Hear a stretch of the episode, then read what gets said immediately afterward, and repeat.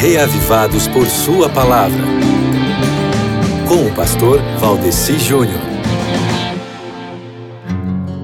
Meu querido amigo ouvinte, aqui em Neemias capítulo 13, do verso 1 até o verso 22, nós vemos que as reformas de Neemias é, durante o segundo período administrativo dele, essas reformas se conectam com as anteriores, centradas no templo e na santidade do povo de Deus. Primeiramente, Neemias purificou a câmara do templo que havia sido entregue a Tobias, fazendo nela uma limpeza cerimonial.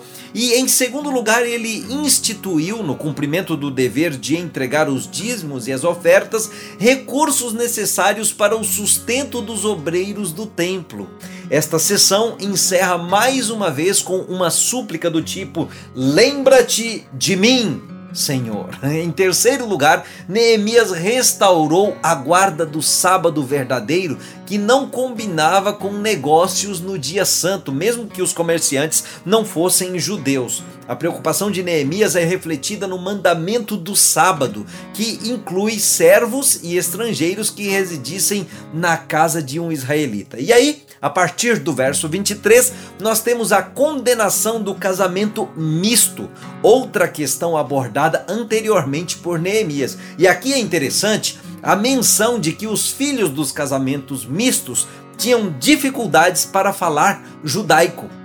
E a reação de Neemias é surpreendente. Ele amaldiçoa, espanca e arranca cabelos. Não era uma oposição aos diferentes idiomas, é que a língua materna afetava a lealdade religiosa. A educação religiosa era feita numa determinada língua e a educação religiosa daquelas crianças estava sendo inadequada e isso levaria à apostasia.